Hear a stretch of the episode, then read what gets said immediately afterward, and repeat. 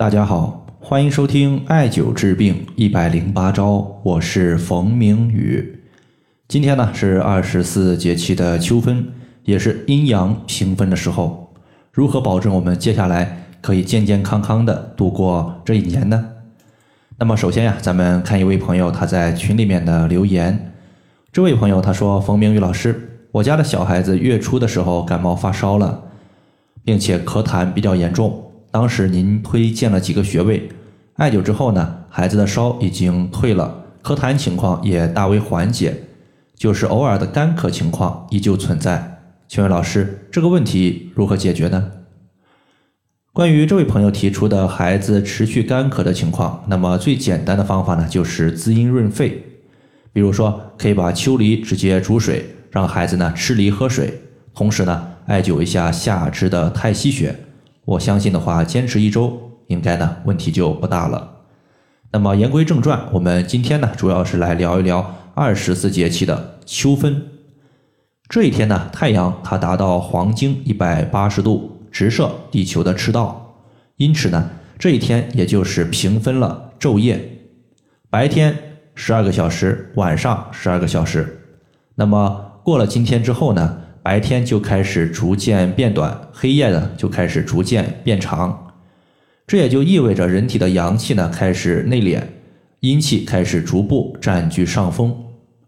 那么虽然秋分之后气候开始转凉，但是呢外界的邪气还是以燥邪为主，所以呢后期的一个半个月时间之内，我们主要还是以养肺滋阴为主。那么，为了让大家安度金秋，那么最近的一个养生情况的话，我提三个小的建议。首先，第一个，上面我们说了，秋分之后，外界的邪气以燥邪为主，那么燥邪它容易伤肺，再加上我们的肺既不耐寒也不耐热，那么燥邪它容易灼烧我们的肺阴，所以说此时我们要多吃一些滋阴润肺的食物。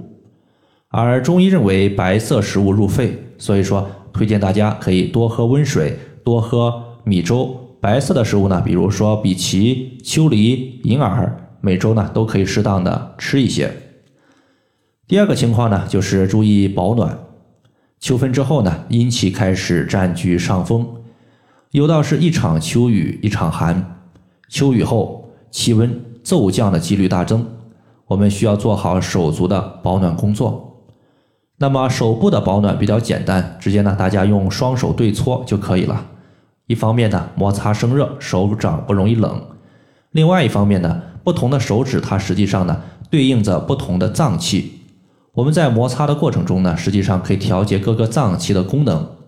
比如说大拇指它对应的是肺经，搓揉可以预防感冒；食指它对应的是大肠经，可以改善我们的便秘以及秋季的腹泻。小拇指它对应的是心经，可以改善我们心脏的病症，比如说避免心梗、脑梗等情况。还有无名指，它对应的是三焦经，可以调节个人的内分泌问题，包括疏肝利胆，避免易怒、暴躁等情绪的出现。那么说完手部的一个保暖，我们再说足部的保暖。足部的保暖呢，大家直接艾灸足底脚心的涌泉穴就可以了。那么这个穴位呢，是在前脚掌三分之一的凹陷处。那么涌泉穴，顾名思义，就是肾经的精气如同泉涌。涌泉穴呢，归属于肾经，所以说艾灸此穴，肾经的精气充盈，自然呢可以滋养灌溉我们的周身，起到温养的效果。那么最后一个情况呢，咱们推荐一个在秋分之后我们艾灸的重要穴位。那么到了秋季之后啊，有朋友经常会问我这样一句话。说春夏养阳，秋冬养阴。阴它指的是阴气、阴液。之前我们也讲过，秋季的阴气已经占据上风了，那么还养阴气干啥呢？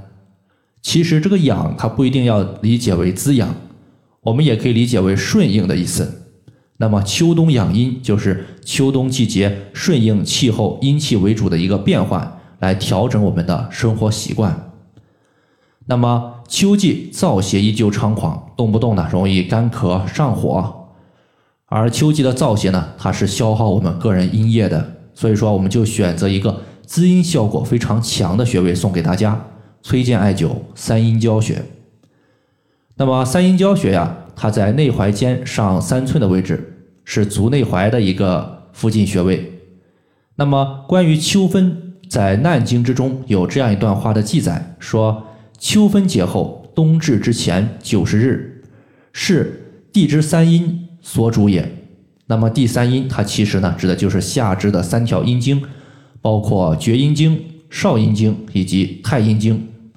对应到下肢就是我们的肝经、肾经和脾经，所以说秋分后我们主要是以健脾养肾、疏肝为主。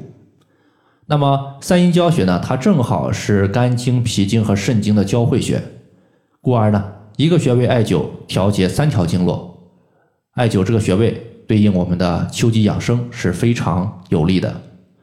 好了，以上的话就是我们今天对于秋分的情况，就简单和大家分享这么多。